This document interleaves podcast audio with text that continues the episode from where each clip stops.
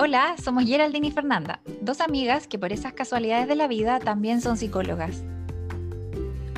En Vivir lo que es, hablamos de emociones, aprendizajes, espiritualidad, autoestima, alimentación y aceptación corporal, como una forma de acercarte a la psicología y derribar el estigma que existe en relación a la salud mental y a la terapia. Te invitamos a ser parte de nuestras conversaciones y experiencias. Queremos aportar en tu introspección y acompañarte en este camino de vivir lo que es.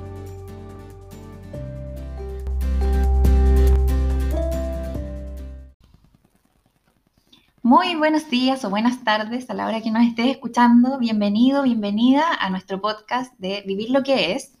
Y el día de hoy queremos hablar con Geraldine respecto a lo que es una experiencia en la terapia abordamos en otros capítulos respecto a eh, cuándo es necesario asistir y vamos a tener otros más que puedes allí revisar. Y el día de hoy la pregunta o lo que nos va a dirigir la conversación tiene que ver con, no tuve una buena experiencia en terapia. ¿Son todos los terapeutas iguales o derechamente yo tengo mala suerte y no le achunto con ninguno? Así que quiero que partas tú, por favor, Geraldine, respondiendo cuál ha sido allí tu experiencia, no solo a lo mejor como paciente, sino como terapeuta también. Eh, si has escuchado algo de tus pacientes que te hayan hecho comentarios de otros colegas. Y, um, ahí le damos entonces. Cuéntanos, por favor. Mm, bueno, mi experiencia personal eh, se remonta a esa época en la que yo todavía no me acuerdo si estaba estudiando o, estaba estudiando psicología o iba en primer año, creo, creo que iba en primer año y decidí eh, ir a una psicóloga por un tema bien específico y no fue una buena experiencia. ¿En qué sentido?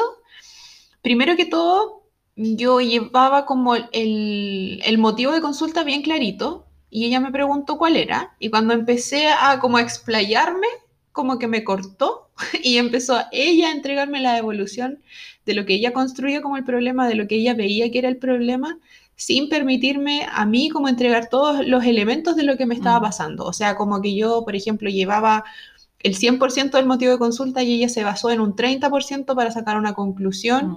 y ella plantearme a mí lo que yo necesitaba y ese fue ya, yo creo que de inmediato fue como un punto de partida que a mí me, como que me desinfló, o sea, como que yo dije, me desmoralizó y dije, pucha, continué de hecho el, em, resto de la sesión ya como desganada, em, porque no me dio mucho espacio, que es algo que uno busca, ¿cierto? Cuando uno va a terapia, pero además me pasó que al final de la sesión me pidió que hiciera una tarea que me la llevara para la casa y que se la llevara de vuelta a la segunda sesión, mm. pero no me explicó, primero que todo creo yo, no me explicó en qué consistía una terapia y cuándo se envían tareas para la casa, cuál es el propósito de una tarea, cuál era el propósito de esa tarea en particular, porque finalmente ahora que yo lo pienso ya con lo que yo sé, la tarea que ella me envió para la casa tenía que ver con la construcción del motivo de consulta y tenía que ver con los objetivos que íbamos a lograr más adelante, pero ella no me lo especificó, sino que simplemente me dijo, escribe esta carta y después cuando vuelvas,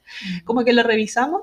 Y quizás si ella hubiera tenido como mm, em, esa sensibilidad de percibir que yo estaba un poquito ya desganada y haberme dicho, no sé, pues mira, esto lo vamos a hacer con el propósito de que tú también traigas un poquito más claro lo que te pasa y más adelante igual vamos a necesitar hacer algunas tareas porque es parte importante de la terapia, yo me habría ido con una actitud distinta y mm. habría vuelto, mm. porque en este caso creo que está de más decir que no volví. Y de hecho, como a lo que dices tú, es como también le habría, le habría dado un poco la oportunidad de intentar una segunda sesión, si es que no hubiesen estado todos estos eventos que, me, que, mm. mencionas del motivo de consulta o de que como que te dejó poco entrar, pareciera. Como que siento que lo, lo intelectualizó mucho, tal vez, o lo... O lo, lo, como que lo puso muy psicológico tal vez el, el trabajo. Eh, y, claro, como a veces como no toda la gente nos entra a la primera y necesitamos darle una, segunda oportunidad, pero en el caso tuyo no, no parece que no hubiese recibimiento completo, de, sobre todo atención de lo que andabas buscando. No me parece que no merecía una segunda oportunidad en ese caso de terapeuta. Al menos en mi caso, eh, como aludiendo un poco a la pregunta de la conversación de hoy día, Em, no, no, al menos yo tengo tal vez la fortuna de decir que no, no he tenido malas experiencias, he ido a dos terapeutas y las dos muy buenas. eh, y, que me han sabido acoger. Ahora, sí tiene, hay que tener la salvedad de que cuando yo fui yo ya era vieja en esto, es decir, yo ya había salido de psicología, ya era egresada, sabía cómo buscar también. Algo que el, común de la gente que no es psicólogo no lo va a saber tampoco, porque tienes que estar adentro como para saber más o menos qué es lo que es qué y empezar a buscar a partir de allí. Em, entonces yo me fui directamente a buscar por el enfoque que yo, que es con el que yo más, el enfoque de trabajo que es el que yo más me siento más cómoda. Em, y, pude tener una buena acogida, para mí fue, fue lo que andaba buscando directamente, como que cumplió un poco mis expectativas también. Eh, pero sí puedo contar muchas experiencias de pacientes que me han llegado a mí y me han dicho, un sinfín de historias que hablan de que el, psicólogo empezó a hablar mucho de su vida o que se transformó casi que en mi amigo o amiga, que me lo han dicho también, o, o que no daba tareas, por ejemplo. Algo que no todos hacen, pero que hay gente que sí lo busca. Busca como el llevarse algo más de la sesión que sea concreto, ¿no? Em, y así, o, o, como que le han invalidado el problema diciendo así como, oye, esto se te va a pasar, o es parte de la vida, o es parte de la, de la edad que tienes, eh, o eso no es correcto porque no es como lo, normativo o, más habitual que puede suceder. Por lo tanto, ahí está lo mismo un poco como la invalidación, ¿no? Invalidar un poco eh, la experiencia tuya, la experiencia subjetiva tuya. Eh, y tengo miles de historias más que ahora no me acuerdo de todas, pero al menos esas son las que más se repiten. El punto está en como, ¿qué hago después? no sé si tú has tenido una experiencia de seguir intentando buscar Sí, yo creo que antes de entrar como a ese terreno, igual es importante, me voy a agarrar de lo que tú mencionaste recién, es importante ponerse en el lugar, sobre todo para nosotras como psicólogas, ponernos en el lugar de la persona que no tiene idea de mm. psicología, que no tiene idea de terapia, que no sabe cómo funciona la salud mental. Mm. Uno va con una expectativa. En mi caso, en esa experiencia que yo comenté, mi expectativa era, quiero ir, contar lo que me está pasando, que me digan lo que tengo, ¿cierto? Que es lo que hablábamos en un capítulo anterior, este tema del diagnóstico. Quiero saber qué, qué, cuál es mi diagnóstico y quiero que ojalá además me dé como una fórmula para dejar de sentirme así. O sea, algo para que los síntomas desaparezcan, que es el motivo por el que yo, es en el fondo esa, incomodidad de la que yo me quiero deshacer. Entonces es súper natural que a las personas eh, no les den ganas de continuar o les venga o, tengan como este impulso de, mm, de, desistir después de una mala experiencia, pero creo que si es que para las personas que están escuchando esto y que se están ahora interiorizando sobre cómo funciona la terapia, creo que es bueno intentarlo pero ir con la película un poquito más clara la segunda sesión de lo que te hizo ruido en la primera sesión, quizá a lo mejor en tu casa reflexionar qué es lo que no te gustó, en qué quedaste en duda, em, o quizás incluso manifestar lo que tú esperas de la psicoterapia para que el, terapeuta te diga si es que es realista o no. Por ejemplo, si yo quizás le hubiera dicho, hubiera ido, porque yo dejé de ir después de esa sesión, pero si hubiera ido la segunda y le hubiera dicho, ¿sabes qué? Lo que pasa es que yo me imaginaba que esto iba a ser así, que tú me ibas a decir lo que tengo y que mm, me ibas a dar como una, unas técnicas, que, tips para superar esto quizás la psicóloga me habría dicho, mira, ¿sabes qué? Te voy a aclarar cómo esto funciona. Y a lo mejor para mí habría sido un poco más fácil y habría, habría resultado con ella, no lo sé. Em, creo que nunca está de más la segunda, la segunda sesión para probar, pero para que sea realmente beneficiosa, para que yo le pueda sacar provecho, también recordar de que yo soy un cliente de este servicio, por lo tanto mm. tengo todo el derecho del mundo a hacer todas las preguntas que quiero hacer, a resolver mis dudas con respecto de cómo vamos a trabajar y de lo que yo también espero, porque, em, bueno, vamos a hablar más adelante de, los de los enfoques que hay en psicología clínica y hay muchos que son súper diversos entre sí, super, que las metodologías son súper distintas entre sí y que también creo yo que eh, cada forma de trabajo va a ser más compatible con cierto tipo de personalidad.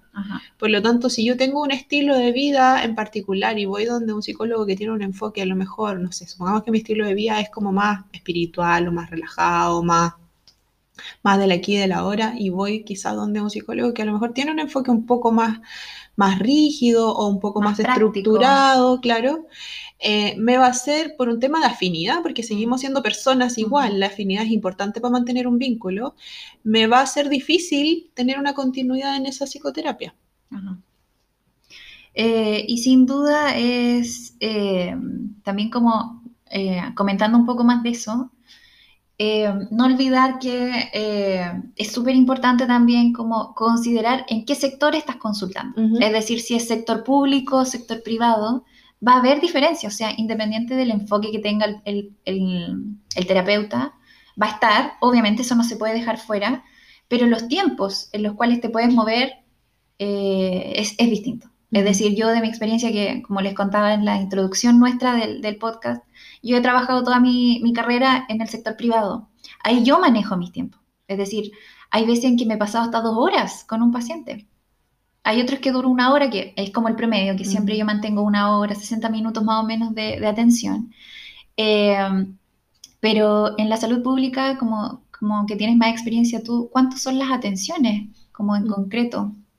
Bueno, primero que todo, hacer la distinción de que en salud pública, al tener una mm, periodicidad más distanciada entre una sesión y otra, es difícil llamarlo psicoterapia. Em, las intervenciones que se hacen en salud pública por un tema de recursos y por un tema de demanda, porque es mucho el público que demanda atención de salud mental, tiende a ser más que nada una consejería, tiende a ser un acompañamiento terapéutico, una psicoeducación en muchos casos. Por lo tanto, no se puede considerar psicoterapia como tal, pero además del el tema de qué tan periódicas son las sesiones, también por un tema de cuánto duran las sesiones, como decías tú. Mm. En salud pública es extremadamente variable. O sea, si yo tengo un día en donde a mí me faltan muchos pacientes, probablemente voy a poder darme el lujo de atender a un paciente 60 minutos, incluso más a veces.